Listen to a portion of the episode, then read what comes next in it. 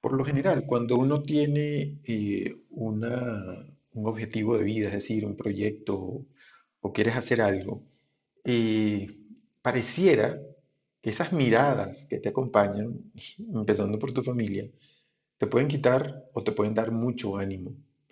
Eh, tu intuición te va a decir a quién prestarle atención. Y al momento de tú confiar en otra persona que tal vez no conoces tanto o sencillamente es parte de ese emprendimiento, que tu intuición ocupe el primer lugar. Ojalá esto se pudiera aprender tan rápido, esto siempre tiene su tiempo.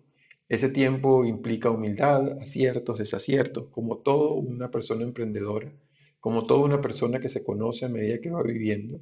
Por lo tanto, el estar eh, siempre alerta a esa voz interior con respecto a los demás es lo que va a hacer que tu confianza no se vea perturbada por los hechos, sino que más bien sea validada por tus aciertos.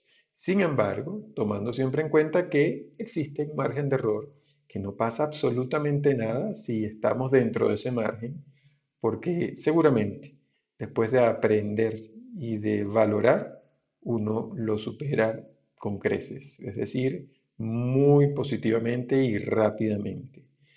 El ser intuitivo valida tu confianza.